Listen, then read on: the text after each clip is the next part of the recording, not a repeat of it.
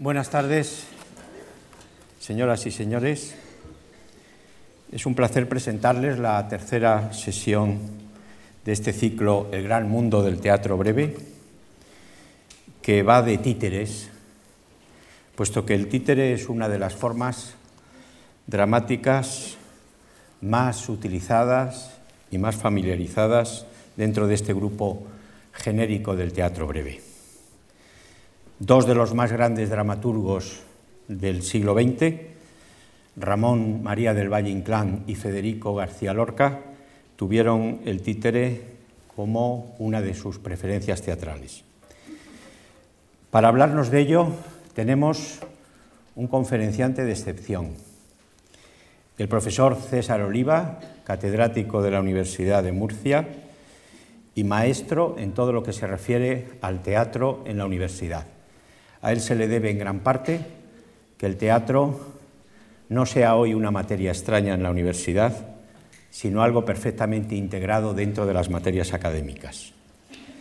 Fue director del Teatro Universitario de Murcia durante muchos años y después lo ha sido del Festival de Almagro, del Festival de Elche, actualmente es director del Teatro Circo de Murcia y del Teatro Romea. Su labor investigadora es notabilísima, con libros sobre la generación realista, como dramaturgos de esa generación, disidentes de la generación realista, multitud de ediciones y una historia básica del arte escénico, que es un manual que se emplea eh, normalmente por los, eh, las gentes del teatro. Últimamente, además, está su actividad como director de escena ha ido creciendo y sus dos últimos montajes en el centro de la villa han sido Ninet y un señor de Murcia y las bicicletas son para el verano. Al maestro Oliva pues le estoy muy agradecido por haber querido dar esta charla. En elenco artístico y bajo la dirección de José María Esbeck, que tiene también ya una serie de espectáculos en su haber, como Tres robles echan raíces, Historia de Cardenio, Guárdate del agua mansa, Teresa y el arquitecto. Bajo su dirección intervienen los intérpretes siguientes. Juan Meseguer, actor forjado en el Teatro Español Universitario, actor que ha trabajado mucho, sobre todo en televisión, en series como La Señora, Amares para siempre o Isabel, y en teatro ha trabajado también con los mejores directores. José Tamayo, Francisco Nieva, José Luis Alonso, Manuel Canseco, Luis Pascual, Mauricio Escaparro, Eduardo Vasco y el propio César Oliva.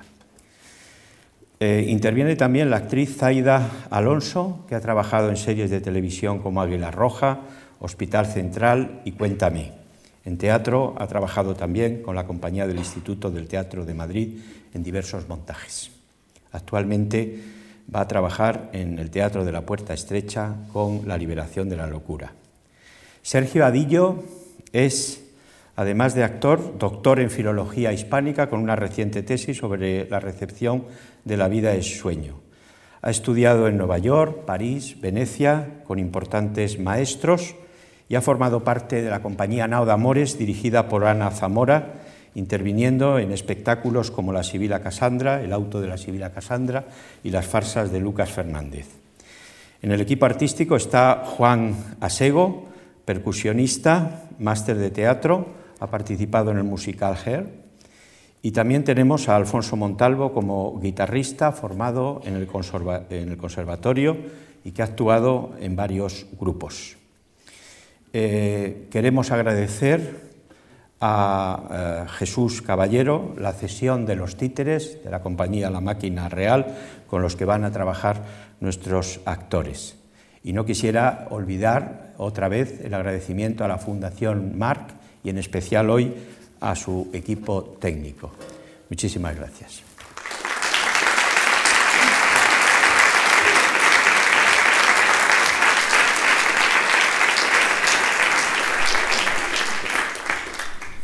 Buenas noches, señoras y señores. Eh, ahora de esta manera tan teatral me corresponde dar la charla para la que mi buen amigo y compañero Javier Huerta me, ha dicho que, intervenga en este magnífico ciclo, cosa que le agradezco, como a la Fundación Marx.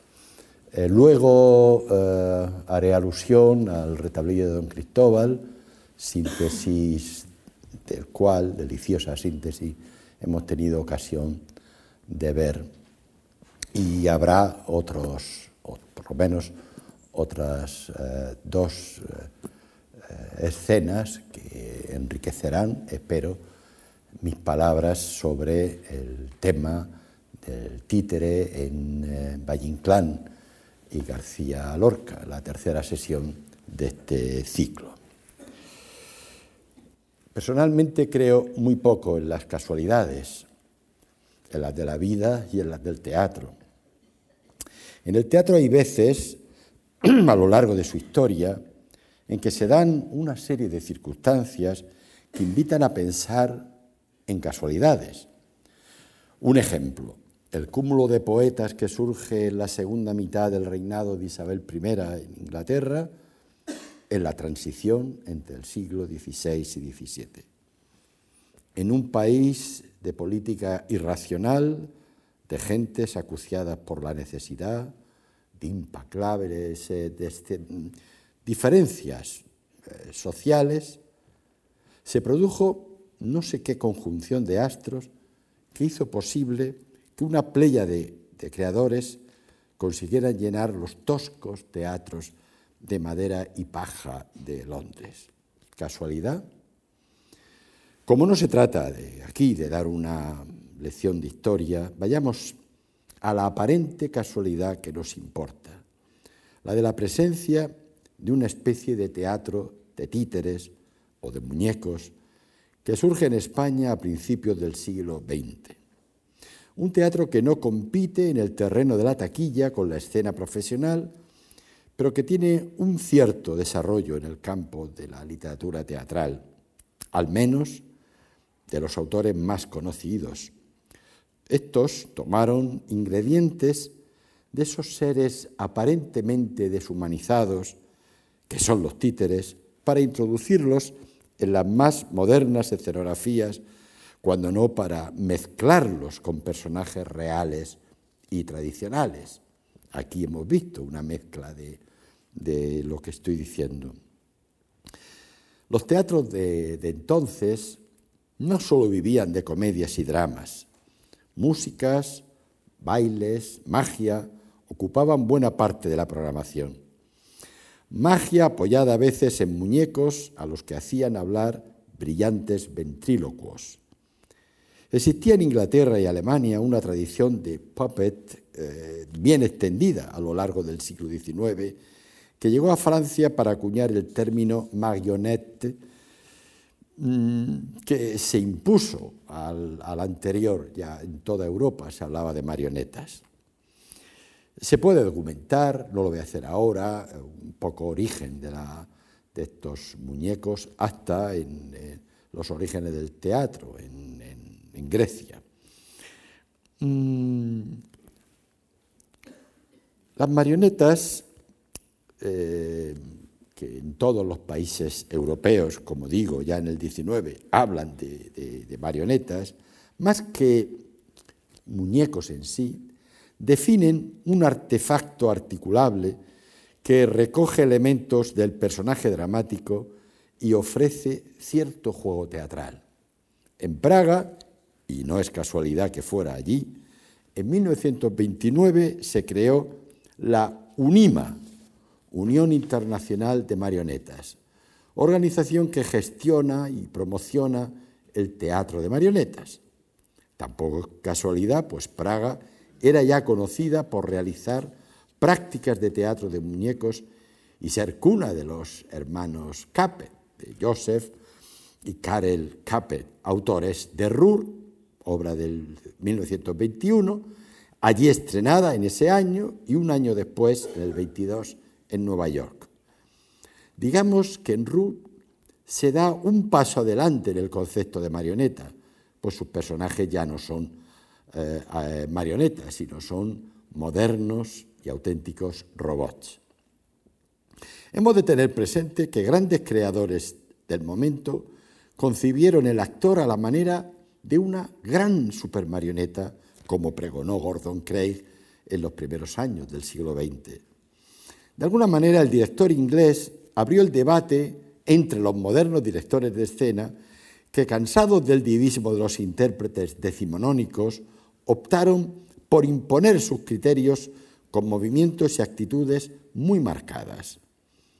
Bastaría con ver algunas fotos de los montajes de Meyerhold, por ejemplo, para advertir de qué estamos hablando. Un repaso a la creación teatral europea del momento nos indica que la consideración del títere o marioneta por parte de muchos creadores no aparece por casualidad. Desde el famoso Ubu Rey de 1896 de Alfred Jarry, la moda de muñequizar los personajes dramáticos está presente en la escena vanguardista. Sin olvidar que aquel, que bebió del gran guiñol parisino y de su patrón, el pintoresco Luñé Poé. Con esos ejemplos no es de extrañar que en Barcelona, Santiago Ruseñol, Miquel Utrillo y Pedro Romeu crearan el llamado Teatro de Sombras, que actuaba en el famoso Els Quatre Gats, ni tampoco que Benavente, Valle y el propio Jacinto Grau manejaron fuentes procedentes de aquel entorno francés que se constituyó en verdadero caldo de cultivo de una tendencia que mirará por la renovación escénica. Dentro de esta serie de antecedentes cabe situar también el famoso cuento de Carlo Collodi, Las aventuras de Pinocho, que vio la luz en 1882, pasando después a los escenarios. ¿Y qué otra cosa es Pinocho que un títere inanimado que se humaniza en un momento dado? En esta línea tampoco es casualidad que Magda Donato y Salvador Bertolocci crearan el Teatro Pinocho en la España de los años 20, del cual quizás se aprovechara el ingenio de Federico García Lorca y hasta la sensibilidad de don Manuel de Falla. Faltaba introducir personajes de la clásica comedia del arte para conformar una interesante fusión de, teatro humanista con personajes deshumanizados. Todo ello, bueno recordarlo, dentro del medio vanguardista en el que se desarrollaron la mayoría de estas propuestas. Jacinto Benavente manejó con cierta mesura una estética mixta en la que intervenía un peculiar concepto de farsa que él creía novedoso. Su mayor aportación fue utilizarlo en algunas de sus propuestas comerciales, Don Jacinto había creado un Teatro de los Niños en 1909, de corta vida, pero con derivaciones posteriores de relevancia. El príncipe, que todo lo aprendió en los libros, el año del mismo año 9, su primer estreno, es una buena muestra. Insistimos en que varias comedias para su público habitual están llenas de algunos de estos rasgos sino de un teatro de títeres, sí de una estética con cierta inclinación a la farsa.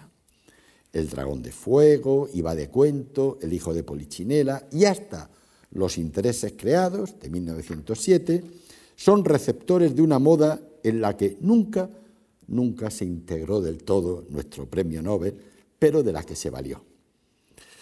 Valle que procedía de un teatro posromántico no solo utilizó títeres, marionetas o pseudo marionetas para algunas de sus creaciones.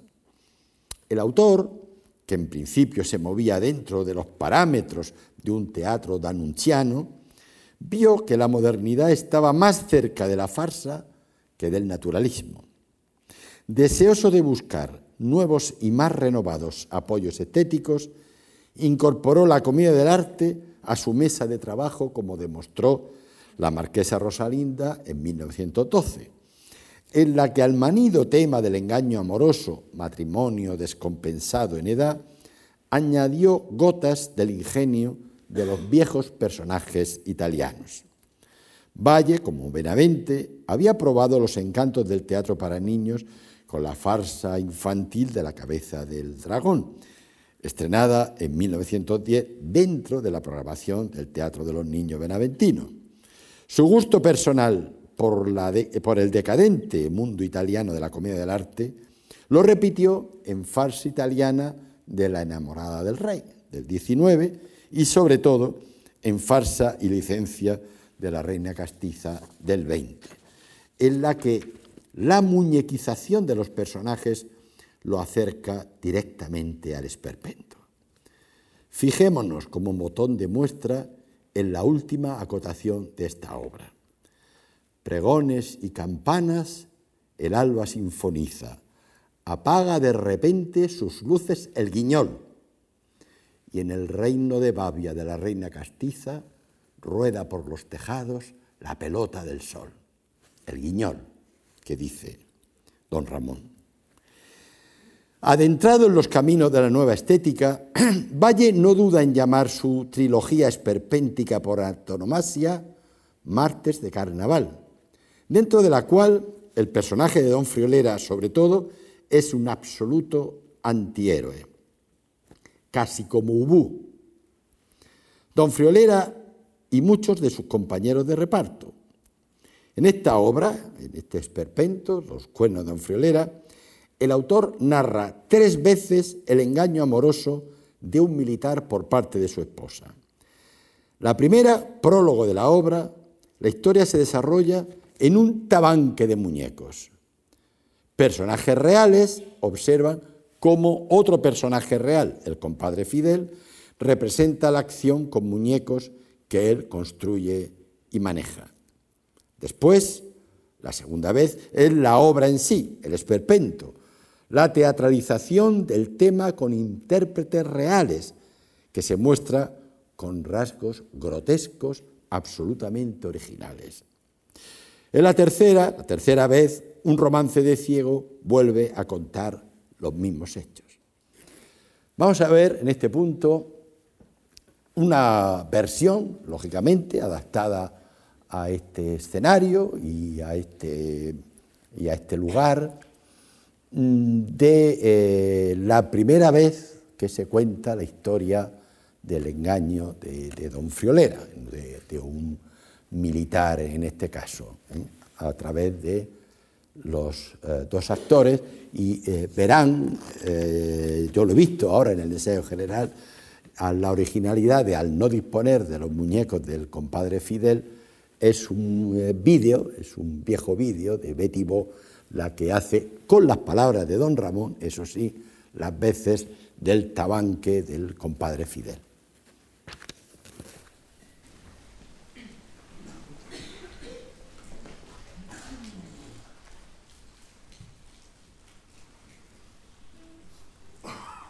Parece teatro napolitano. ¿Pudiera acaso ser latino? Indudablemente la comprensión de este humor y esta moral no es de tradición castellana, es portuguesa y cántabra, y tal vez de la montaña de Cataluña. Las otras regiones literariamente no saben nada de estas burlas de cornudos y este donoso buen sentido tan contrario al honor teatral y africano de Castilla. Ay, ese tabanque de muñecos sobre la espalda de un viejo prosero para mí es más sugestivo que todo el retórico teatro español. Y no digo esto por amor a, las formas populares de la literatura. Ahí están las abominables coplas de Joselito. A usted le gustan las del Espartero. Todas son abominables. Don Manolito, cada cual tiene el poeta que se merece. Las otras notabilidades nacionales no pasan de la gacetilla. Esas coplas de toreros, asesinos y ladrones son periodismo ramplón. Usted, con ser tan sabio, las juzga por lectura y de ahí no pasa. Pero no me negará que, acompañadas con canto y guitarra, adquieren una gran emoción. El romance de ciego, hiperbólico, truculento y sangriento, es una forma popular, ¿no? Una forma popular judaica, como el honor calderoniano. La la crueldad y el dogmatismo del drama español solamente se encuentran en la Biblia. La crueldad shakespeariana es magnífica porque es ciega con la grandeza de las fuerzas naturales. Shakespeare es violento pero no dogmático. La crueldad española tiene toda la bárbara liturgia de los autos de fe. Es fría y antipática. Nada más lejos de la furia ciega de los elementos que Torquemada. Es una furia escolástica. Si nuestro teatro tuviese el temblor de la fiesta de toros, sería magnífico. Si, si pudiese transportar esa violencia estética, sería un teatro heroico, como la Ilíada. A falta de eso, tiene toda la antipatía de los códigos, desde la Constitución a la gramática. Porque usted es anarquista. Tal vez. ¿Y de dónde nos vendrá la redención, don Estrafalario? Del compadre Fidel. Don Manolito, el retablo de este tuno vale más que su orbaneja. ¿Por qué? Está más lleno de posibilidades. No, no, no, no admito esa respuesta. Usted no es filósofo y no tiene derecho a responderme con pedanterías. Usted no es más que un hereje, como don Miguel de Unamuno. Adiós, gracias. Pero alguna vez hay que ser pedante. El compadre Fidel es superior a Yago. Yago, cuando desata aquel conflicto de celos, quiere vengarse. Mientras que ese otro tuno, espíritu mucho más cultivado, tan solo intenta divertirse a costa de Don Friolera. Shakespeare rima con el latido de su corazón el corazón de Otelo. Se desdobla los celos del moro. Creador y criatura son del mismo barro humano. Mientras que este Bululú ni un solo momento deja de considerarse superior por naturaleza eh, a los muñecos de su tabanque. Tiene una dignidad demiúrgica. Lo que usted echaba de menos en el diablo de mi orbaneja. Cabalmente, amigo mío. ¿Qué haría usted viendo ahorcarse a un pecador? Preguntarle por qué no lo había hecho antes. El diablo es un intelectual, un filósofo, en su significación etimológica de amor y saber. El deseo de conocimiento se llama diablo. El diablo de usted es demasiado universitario. Fue estudiante en Maguncia e inventó allí el arte funesto de la imprenta.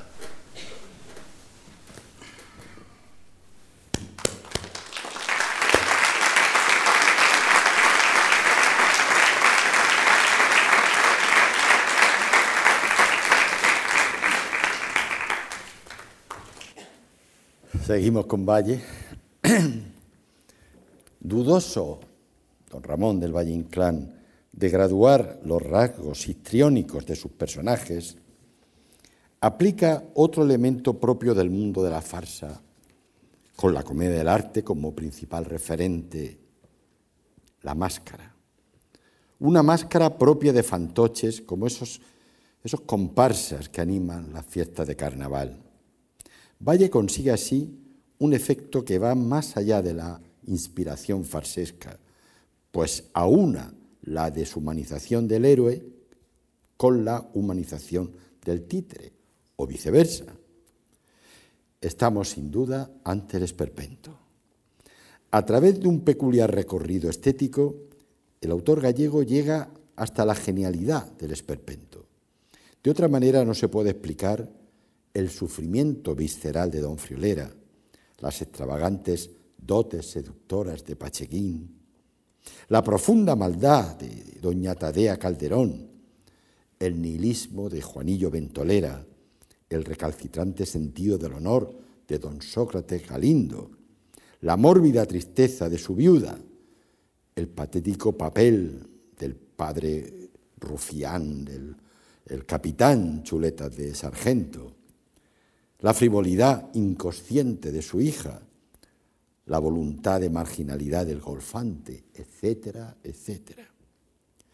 Otros textos publicados por don Ramón en la década de los 20, los últimos que dedicó al teatro, coinciden que son menores en longitud, no en calidad, lo cual demuestra la escasa esperanza que tenía el autor en el estreno convencional. Me refiero a La cabeza del Bautista, la Rosa de Papel, las dos del 24, Ligazón del 26 y Sacrilegio del 27, publicadas todas ellas junto al antiguo eh, drama rural de duración normal, El Embrujado, drama del, que venía de antes, del 16, en el volumen El retablo de la avaricia la lujuria y la muerte. Todas esas obras participan ya del característico tono esperpéntico y de una textura, si no guiñolesca, sí próxima a ese mundo de aparente deshumanización que identifica buena parte de su teatro. Fijémonos cómo la subtitula o califica. Dos de ellas como auto para siluetas y otras dos como melodrama para marionetas. Parece que vuelven las casualidades. Y pasamos a García Lorca, los títeres en manos de García Lorca.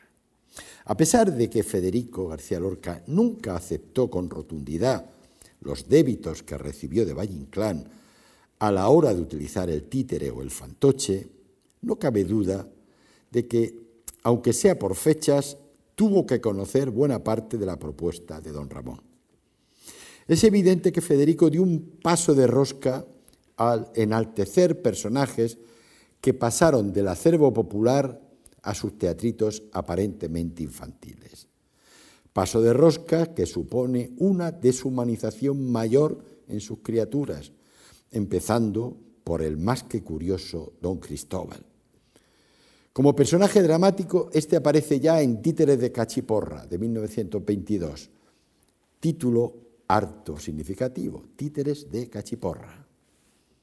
Quizá debamos detenernos un momento en esta obra por las muchas indicaciones que tiene sobre el tema que tratamos. En el reparto, además de personajes con nombres de claras resonancias farsescas. En último lugar, viene de manera explícita varios muñecos. Como estudian Anabella Cardinale y Christian de Paepa, el autor, en sus manuscritos, modificó perfiles de algunos personajes que se mueven entre el concepto de tal, el concepto de personaje, y el concepto de títere. Los protagonistas de la edición de Cátedra, eh, Paepe y Cardinale, no creen que aquellos, a excepción de don Cristóbal, sean muñecos, sino personajes a representar por intérpretes. Citan varios momentos en los que Lorca señala la condición de muñecos, entre otros en la escena 3 del cuadro segundo, cuando Cocoliche y Currito se abandonan a las penas del desengaño amoroso, la acotación dice, los muñecos lloran. Mencionan también el terrible final de don Cristóbal, volviendo a aparecer varios de los muñecos. Merece la pena ver este final. Doña Rosita y Cocoliche están besándose la porra se le cae de la mano y se siente un gran estrépito de muelles. El que el personaje esté compuesto de muelles lo reitera el autor con evidente delectación. Una vez muerto, don Cristóbal, Cocoliche se le acerca con miedo, dice la acotación, y añade, oye, no tiene sangre, unos muelles le asoman por el ombliguillo, por lo que indica enseguida a Rosita, Cristovita era un muñeco. La entrada del padre de la chica se acompaña con un entran varios muñecos. Acotación. Rosita, en vez de decir que ha muerto, añade ha estallado. No es necesario remover más el tema que nos interesa en este punto. Tampoco resulta difícil concluir que estos muñecos o títeres, en manos de un autor que quiere ser representado en escenarios habituales, están concebidos para ser interpretados por actores, actores marionetas o supermarionetas. No contento con esta primera incursión en el mundo del títere, transformación del cristovita tradicional en Don Cristóbal, el autor granadino lo vuelve a sacar a escena en El retablillo de Don Cristóbal, del año 30-31, que acabamos de ver una síntesis de él. Un texto mucho más cruel y deshumanizado, además de corto, más breve, que, eh, que el anterior, Títeres de Cachiporra. La evolución de este teatro de títeres alcanza aquí, en el retablillo, su más alto grado de popularización. Solo hay que ver el epílogo de este retablillo para advertir las intenciones de su creador. Acabamos de oír palabras dichas por Juan Meseguer, eh, algo que tenía aquí, pero es la genealogía de, no lo voy a repetir, la genealogía de don Cristóbal, ¿eh? primo del Bululú gallego, cuñado de la tía Norica de Cádiz, mano de, Monsieur Guignol de París y tío de don Arlequín de Verba. Una genealogía muy inteligentemente sacada a colación. García Lorca frecuenta la pieza breve, aunque no siempre en su dimensión de títere o teatro de guiñol. Influido, sin duda, por la moda del surrealismo, escribe varias obras de dramaturgia muy especial. El Paseo de Buster Keaton, Quimera o La doncella, El marinero y el estudiante, fechadas todas en 1928, son ejemplos muy evidentes, como lo son Amor de Don Perlimplín con Belisa en su jardín, el 28, Así que pasen cinco años, del 31, o El Público, escrita entre el 30 y el 36. Todas estas de medida más amplia y convencional. En cualquier caso, son ejemplos de lo que él llamó teatro bajo la arena, fuera de reglas o normas de la escena convencional. García Lorca se mueve como pez en el agua en este mundo del trazo grueso, de voces huecas y chillonas, de ausencia de sentimientos, de humor cáustico. Y lo hace en formatos pequeños y en formatos grandes, de duración reducida y de larga duración. Las primeras, como algunas de las propuestas de Valle, no compiten con las habituales, son experiencias propias de teatros íntimos o para la lectura, pues saben bien que el público es reacio al espectáculo de piezas breves y exige obras de duración convencional, con historias completas que amorticen su paso por la taquilla. Esta es otra explicación del carácter experimental o vanguardista de este tipo de teatro. Un teatro que en su origen, en el siglo de oro, como hemos estado viendo en este ciclo, solo fue acompañamiento de la comedia, como el entremés demostró en aquellos años de los corrales. Lo que no impide que algunas obras de duración habitual de García Lorca participen de ciertos elementos grotescos, como La Zapatera Prodigiosa del 25, subtitulada Farsa Violenta, e incluso Mariana Pineda, del 25, subtitulada Romance Popular en tres estampas. La primera, sobre todo, a pesar de que no cite títeres o muñecos, sí hay una representación del, marido del zapatero cuando vuelve con títeres, sí hay también una alusión, pero no a los personajes. Lo hace de ambientes, decoraciones, que solicita que tengan cito la acotación, un aire de optimismo y alegría, el saltado en los más pequeños detalles. La farsa está impregnada de esa estética mitad ingenuista y mitad provocadora que tanto éxito tuvo desde sus primeras representaciones. Como vemos, el arte del títere ha sido una constante en la escena española que ha buscado la renovación en un periodo caracterizado por la moda de tendencias artísticas tan alternativas como el expresionismo, el dadaísmo o el surrealismo. En la Segunda República tuvo su importancia en proyectos tan innovadores como el Teatro de Fantoches de misiones pedagógicas o las propias aportaciones de Rafael Alberti, La Pájara Pinta, Solo después de la guerra civil la tendencia disminuyó, de la misma manera que lo hizo el espíritu renovador del teatro español. Y ahora, para terminar, vamos a ver un fragmento de La Zapatera Prodigiosa, uno en el que sí se utilizan los títeres para cerrar este, este acto. Muchas gracias.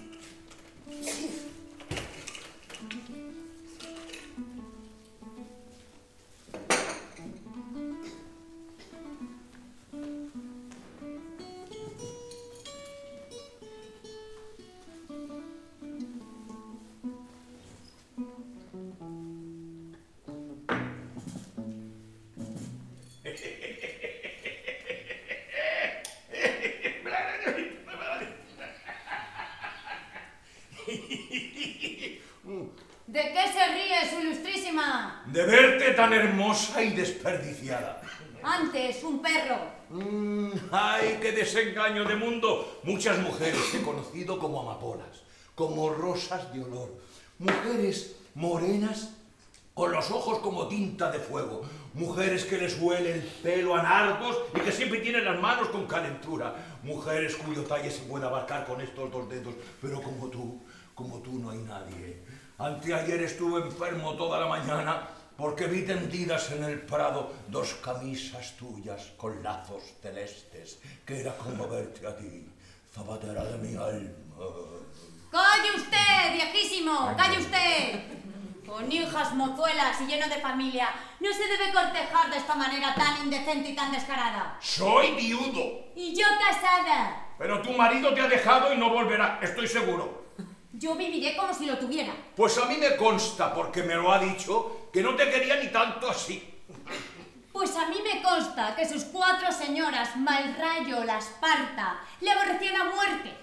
¡Ya estamos! ¡Ya estamos! Si yo te cogiera por banda, vaya... ¿Qué si está te diciendo? ¡Nada!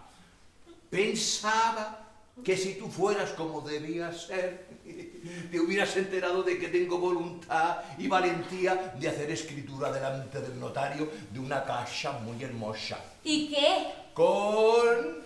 con una casa con un estrado que costó cinco mil reales, con centros de mesa, con cortinas de brocatel, con espejos de cuerpo entero. ¡Mira! Estarías como una reina. Yo no estoy acostumbrada a esos lujos.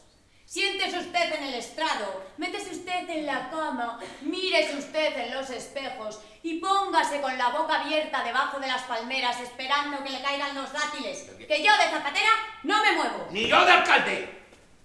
Pero que te vayas enterando de que no por mucho despreciar, amanece más temprano. ¿Eh? Ah, Y que no me gusta usted ni me gusta nadie del pueblo, que está usted muy viejo. Acabaré metiéndote en la cárcel. Llévase usted. ¿Eh? Pero bueno, ¿qué será eso? Títeres. Títeres. Oye,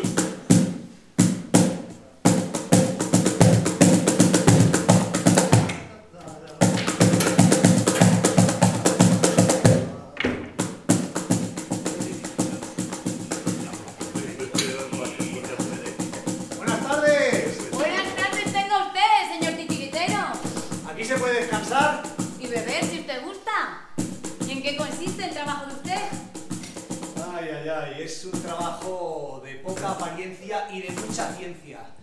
Enseño la vida por dentro. Aleluyas con los hechos del zapatero mansurrón y la fierabras de Alejandría. Vida del guapo Francisco Esteban y sobre todo arte de colocar el brocado a, la- a las mujeres parlanchinas y respondonas. Cosas las sabía mi pobrecito esposo. Dios le haya perdonado.